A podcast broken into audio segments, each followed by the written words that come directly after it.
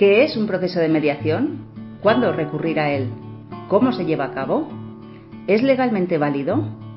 Estas y otras cuestiones las vamos a tratar en este episodio de la mano de Joana Mejías, psicóloga clínica y mediadora. Bienvenidos al podcast de Tejiendo Redes. Somos Vanessa Bertomeu y Almudena Campo, un lugar donde tejer redes con uno mismo y con los demás. Nos puedes encontrar en dptejiendoredes.com. Hola Joana, bienvenida a este espacio del podcast de Tejiendo Redes. Gracias Almudena, ¿qué tal? Pues aquí estamos, un viernes más. Bueno, ya lo hemos dicho en la introducción, eres psicóloga clínica especializada en trastornos de alimentación y mediadora civil y familiar y además formas parte del equipo de Tejiendo Redes, trabajando con niños, adolescentes y adultos. Y también trabajas en centros de menores y en proyectos de integración social y laboral para jóvenes de entre 14 y 29. Lo de jóvenes de 29, yo entiendo que con 29 es joven, pero parece que se les incluya en la adolescencia y ya son un poquito más mayores, ¿no? Sí, lo que pasa es que ahora mismo se considera adulto a partir de los 30 en cuanto a um, formación laboral. Mm. Bueno, la semana pasada cuando hablamos de, divorcio, de cómo contárselo a los niños, dijimos en la introducción que la presidenta de la Asociación Española de Abogados de Familia, María Dolores Lozano, asegura que los jueces están actuando como terceros padres y se está produciendo un colapso de los juzgados especializados en familia y de instancia. Bueno, desgraciadamente, en muchos casos, los padres no son capaces de solventar problemas por ellos mismos y se están acostumbrando a judicializar la vida familiar y hay familias, según María Dolores Lozano, que parecen funcionar a golpe de decisión del juez. Ante esta situación, la Asociación de Española de Abogados de Familia considera necesario que el ciudadano conozca los métodos alternativos de resolución de conflictos, por ejemplo, la mediación, porque es un intento previo de solucionar un conflicto familiar, siempre con el asesoramiento de un abogado especializado en derecho de familia y antes de acudir a la vía judicial. Bueno, se ha llegado a un punto, tú esto lo verás más, Joana, pero se ha llegado a un punto en que la elección del colegio, de las actividades extraescolares, de hacer o no la comunión, de someter o no a los eh, hijos a tratamientos psicológicos, a que puedan venir a terapia, o cambio de residencia de los hijos, todo, absolutamente todo, ahora mismo se, se somete a decisión judicial ante una falta de acuerdo entre los padres. Y yo creo que con estos datos es evidente lo importante que es que tomemos conciencia de que tenemos que hacer las cosas de otro modo, porque el conflicto perpetuo daña inevitablemente a los niños y tenemos que protegerlos. Nosotros somos los adultos y todos estos conflictos se pueden evitar si tratamos de dar lo mejor de cada uno de nosotros durante el divorcio y después del divorcio, en esa convivencia de padres que tenemos que seguir manteniendo hasta que nuestros hijos se independizan o son ya adultos o mayores, ¿no? Bueno, Joana, quería preguntarte qué es exactamente un proceso de mediación, para los que no lo conozcan. A ver, la mediación es un proceso de resolución de conflictos eh, voluntaria y libre en la que las partes acuden con un profesional imparcial, en este caso el mediador, para generar sus propias soluciones y resolver los conflictos buscando obtener la manera más válida y más satisfactoria para las partes. La mediación solo es eficaz si, como decimos, las partes están de acuerdo en realizar el proceso y si están dispuestas a llegar a una solución, a colaborar en el proceso y a comprometerse en respetar a la otra parte y su bienestar. Sí, porque me imagino que esto de dispuestas a llegar a una solución, evidentemente todos queremos solucionarlo. El problema es que siempre queremos la nuestra y no, no llegar a ese acuerdo, ¿no? Entonces sería el llegar al punto común, eh, focalizarnos en lo que sea mejor para el niño y dentro de lo posible también para las dos partes. Claro, siempre para, la, para ambas partes y sobre todo en el caso en el que hay menores por medio, siempre lo que tenemos que procurar es buscar la mejor solución y lo más satisfactorio para eh, la vida diaria de esos niños. Vale. Bueno, que, los acuerdos a los que lleguen tienen que ser satisfactorios para las partes y también. Sí, tienen que ser eh, dentro del marco legal, que sean de un posible cumplimiento y que sea satisfactorio para, para todos, tanto para ellos como para, para el bienestar de los menores. El mediador en este caso es una figura que es conciliadora, es imparcial, debe actuar con equidad, ser neutral y siempre acompañar en el proceso a las partes para que lleguen a, sus propios acuerdos de manera libre y voluntaria. Intenta abrir los canales de comunicación que sean más funcionales, que sean bidireccionales y crear un clima apropiado y seguro que elimine un poco los obstáculos y las barreras que tenemos en esos momentos tan complicados en familia. Vale, porque hemos hablado de mediación, pero también, eh, o sea, mediación hay mediación mercantil, mediación civil. mediación mercantil, sí, y en este caso nos vamos a ocupar de lo que es la mediación familiar. ¿Y qué es exactamente la mediación familiar? cómo, ¿Cómo lo podemos enfocar? ¿Cómo lo podemos llevar a cabo? Cuéntanos un poquito de, de todo esto. Pues a mediación familiar podemos acudir pues, siempre que exista un proceso de separación, de divorcio, tanto nacionales como internacionales en casos de herencia, convivencia o cuidado de los padres, entre otros. En este caso vamos a, centrarnos en lo que es la separación y divorcio con menores, ¿vale? Donde cada acuerdo deberá mantener siempre todos los derechos, respetar las libertades, las necesidades y sobre todo el bienestar de los menores. Me ha llamado la atención que has dicho mediación internacional, que no sabía que existía la mediación internacional, que imagino que es cuando uno de los padres, el padre o la madre, se va a otro país a vivir, o bien porque es de ese país o porque se va, ¿no? Podemos tener el problema de que uno de los padres vaya a vivir a otro país, que exista el régimen de, mm, visitas o traslados, o que exista el miedo de que uno de los, de los padres pueda llevarse al niño a otro país y en estos casos sería importante acudir siempre a un mediador experto en mediación internacional. Claro, me tendrá que conocer las leyes y además de cada país, de las regulaciones de cada país y los convenios que existan entre los países, que tampoco estoy segura si eso funciona así. Exacto, sí, tenemos que atender un poco tanto a reglamentos, a las normativas que hay sobre menores en los distintos países en los que vaya, vaya a vivir el menor y sobre todo eh, los traslados y cómo se puede realizar eh, de una manera segura bueno, si ya es lío separarse, ya encima con, con países de por medio tiene que ser más complicado. Sí. Bueno, si una pareja decide separarse, ¿qué hacemos? Pues lo más importante es mantener una relación e intentar el, bien común para los hijos. Al final, en un proceso así, eh, no es extraño que nos aparezcan dificultades o que tengamos problemas de comunicación a la hora de tomar decisiones importantes y, sobre todo, decisiones que siempre tienen una gran carga, una gran carga emocional. Y en este caso, la mediación familiar facilita un espacio de confianza, de seguridad, para que las personas, las partes implicadas, puedan expresar, gestionar bien la relación de una manera más sana, más comunicativa y lo que decíamos, con un bien común. Nosotras ya recomendamos en, el episodio anterior que, podemos acudir a un proceso de mediación eh, cuando estamos pensando separarnos antes de llegar a, un proceso judicial, ¿no? Sí, a ver, siempre que exista un conflicto, que las partes acudan y decidan acudir de una manera libre y voluntaria, siempre podemos utilizar la mediación como un recurso previo a llegar a un proceso judicial o incluso cuando estamos en un proceso y no conseguimos llegar a acuerdos. Lo importante es tener en cuenta que cada familia es única, con necesidades y con cargas emocionales diferentes y la mediación familiar toma un poco esto como punto de inicio, ¿vale? No podemos utilizar un sistema de gana o pierde, sino que el acuerdo em, que responda, el acuerdo debe responder siempre a, las necesidades de los miembros de la familia y principalmente, como decíamos, a la de los menores.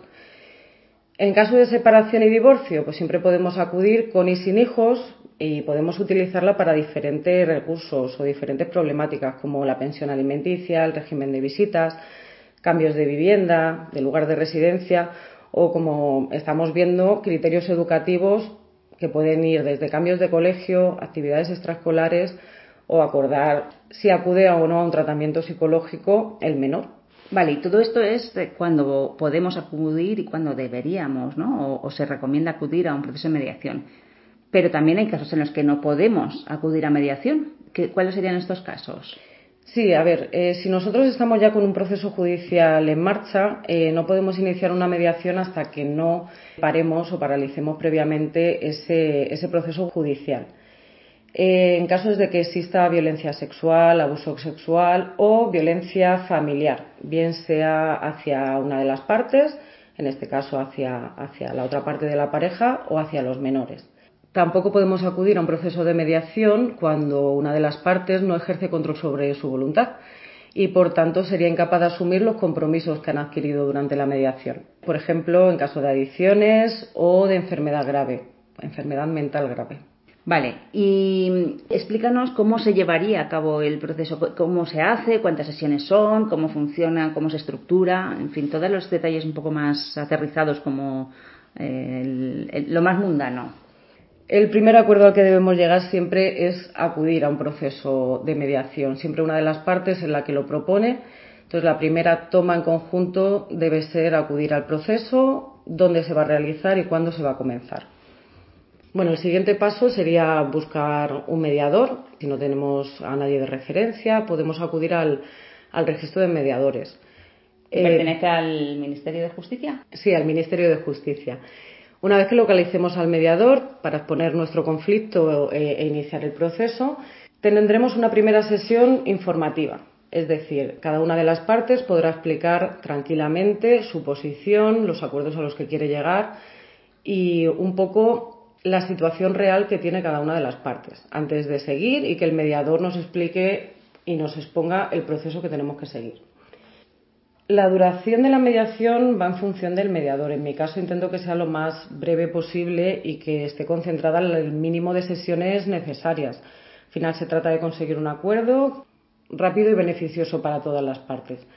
En nuestro caso también hacemos sesiones individuales. Siempre tenemos que tener en cuenta que cuando hacemos sesiones individuales la confidencialidad se mantiene en todo el proceso, pero sí informamos a la otra parte. Creo que me imagino que para ser todo como muy transparente, como muy, ¿no? Eso es, intentamos que la comunicación, igual que queremos que entre las partes sea fluida y que sea lo más verídica y transparente, también lo hacemos a la hora de mantener esas sesiones individuales y que cada uno tenga ese espacio para poder expresar. Yo sesión, por ejemplo, cuando empiezo a trabajar con, una persona, siempre hago un marco de trabajo, ¿no? De cuáles son las normas, por así decir, para poder trabajar. ¿Cuáles serían esas normas en mediación? La principal, aparte de la, como hemos dicho, venir de forma libre y voluntaria, es el compromiso a no faltarse el respeto. O sea, la mediación la podemos parar en cualquier momento y uno de los mayores motivos por los que podemos paralizar una, una sesión de mediación es por faltas de respeto, cortar a la otra persona, no dejar que se exprese. Tenemos que intentar que sea, como decíamos, un espacio de comunicación libre, respetuoso y actuando de buena fe. me imagino que en esos momentos que hay mucha carga emocional, mucha tensión, se, estás decidiendo cosas importantes sobre tus hijos, sobre tu vida. Imagino que si encima hay dolor o hay rabia, pues aunque intentes poner la buena voluntad, mm, muchas veces te saldrá ahí, ¿no? Claro, por eso como mediadores uno de los principales trabajos que tenemos durante estas sesiones es mantener una equidad eh, entre las partes, que tengan igualdad, que tengan ese espacio propio para comenzar una comunicación que durante este tiempo, por lo que dices, la carga emocional y los problemas, muchas veces no somos capaces de, de entendernos ni de escucharnos. Entonces, al final creamos ese espacio seguro e intentamos que se respeten tanto los tiempos a la otra parte y las necesidades que tiene en ese momento. Claro, y que no haya faltas de respeto, gritos, Exacto. sí, de hecho son amenazas, motivos, ni... son motivos para, para paralizar una, una, sesión de mediación, tanto por una de las partes como por parte, en este caso nuestra, de, del mediador. Una vez que las dos partes se han puesto de acuerdo, ¿qué, qué se hace? Pues lo que se hace, eh, lo que hacemos es firmar un acta final o un acuerdo final con todas esas conclusiones, la firma la hacen tanto las partes como en nuestro caso el mediador, cerrando así el compromiso y el cumplimiento de los acuerdos a los que han llegado. Si en este caso eh, ambas partes deciden que el documento final tenga una validez jurídica, tras asesoramiento, porque todo este proceso lo vamos a hacer acompañados de nuestros respectivos representantes legales para que toda la información y todo lo que hacemos esté dentro del marco legal. Si los dos lo consideran oportuno, pueden presentarlo de mutuo acuerdo ante el juez para que tenga una validez legal. Vale. Si yo soy una de las partes implicadas, ¿qué, qué cosas tengo que tener en cuenta, que tengo que no perder de vista o poner el foco?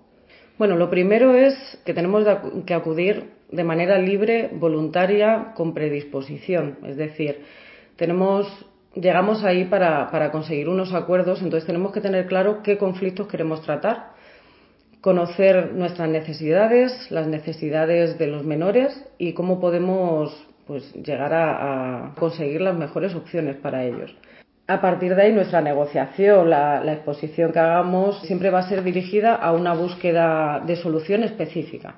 Como hemos dicho antes, lo más importante, el respeto por la otra parte en todo momento, tanto en la intervención como en lo que es en sí su persona.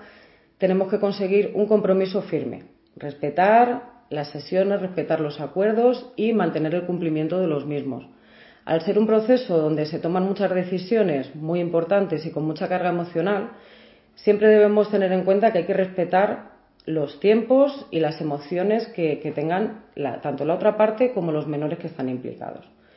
Y siempre, como decíamos, perseguir un bienestar, los derechos y, las libertades de, de cada uno de ellos. Y luego hay algo que sí que muchas veces podemos tener en mente y es, ¿esto tiene validez legal? O sea, ¿es válido legalmente? Eh, bueno, como decíamos, una vez firmada el acta y si ambas partes están de acuerdo en elevar el documento y que tenga validez jurídica, pueden acudir al juez, presentarlo y que tenga validez tanto para su cumplimiento como para en caso de incumplimiento de, los acuerdos. ¿Cómo resumirías en, o qué, beneficios se, obtienen con, un, con una mediación en vez de con un proceso judicial? Bueno, pues dado, el, como decíamos al inicio, el elevado número de, divorcios que tenemos actualmente, eh, muchos se están produciendo muchos colapsos en el sistema y la mayoría de casos eh, se podrían tratar eh, en una mediación o en un proceso que sea voluntario antes de llegar a, pues a un proceso judicial que ya hemos dicho que son mucho más largos y que no deberíamos judicializar la vida, la vida familiar, o sea, ser capaces de llegar a acuerdos entre nosotros. En España actualmente el 99% de, los casos los progenitores ejercen la, patria potestad conjunta. Cuando discrepan sobre alguna medida, la competencia para conocer el expediente correspondiente al juzgado de primera instancia del domicilio o residencia del menor o al juzgado que conoció la separación al divorcio de los cónyuges. También se puede acordar mediante un expediente de jurisdicción voluntaria que no tiene tramitación específica. Para paliar el colapso judicial, pues sería necesario que la sociedad empiece a conocer métodos alternativos de resolución de conflictos, pues como en este caso la mediación, que es un intento previo para solucionarlo, y eso sí, no debemos confundirlo con la figura del coordinador parental, que es el que interviene para un poco reconducir los criterios, sobre todo educativos, de los progenitores en beneficio de esos menores. Bueno, en cuanto a, los estilos educativos diferentes en dos casas, eso lo vamos a hablar también la semana que viene. Lo vamos a ver unas pequeñas herramientas o pautas de cómo podemos eh, llevar la diferencia educativa entre las dos casas, porque siempre las hay, aunque se intente, o lo ideal es intentar ir alineados en lo máximo posible, pero esto no siempre se puede dar y aún así siempre hay algún criterio diferente. Entonces, la semana que viene vamos a hablar de esto precisamente, que, creemos que también es importante. Sí, bastante importante conocer eso, otros, otros métodos alternativos y otras formas de hacer las cosas. La mediación también es un proceso más humano, más cercano y, como decíamos antes, adaptado a todas las características y necesidades específicas que tenemos en cada familia. Al ser acuerdos que ya son decididos y adquiridos por, por los mismos padres, siempre facilita el cumplimiento de los mismos. Es decir, si son según sus necesidades, según sus posibilidades de vida, al no ser impuestos nos aseguramos que se cumplan con mayor facilidad que cuando son impuestos por un juez. Sí, eso es cuando decimos que a los niños eh, que hay que negociar con ellos las tareas de casa, de elige, tiene, tareas tienes que hacer, bueno, pues cuando ya llegan a una edad, elige qué es lo que tú quieres hacer, pero algo tienes que hacer, ¿no? Y cuándo lo vas a hacer y que ellos asuman el cuándo y el qué, pero que lo hagan, porque de esa manera cuando lo asumen ellos es más fácil que lo cumplan. Eso es, en nuestro caso también pasa lo mismo. Lo mismo es algo que, lo decidimos nosotros, siempre nos va a resultar más fácil el, mantenerlo. Luego eso, como hablábamos, la duración del proceso siempre será lo más breve posible, concentrada en un mínimo de sesiones. Y por supuesto, tema económico. Pues siempre minimiza los costes. Aparte de disminuir el daño que, psicológico que nos puede producir un largo proceso judicial, pues minimiza bastante tanto costes económicos como psicológicos. ¿Qué otros beneficios podemos encontrar? ¿Qué otros beneficios hay en las mediaciones?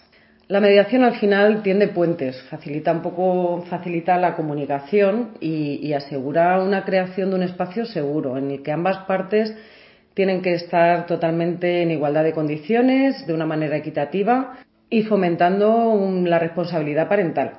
También ayuda a facilitar y fortalecer eh, los recursos, las competencias que tenemos como padres y que tenemos que mantener aunque ya no estemos como pareja, mantenerlas como padre.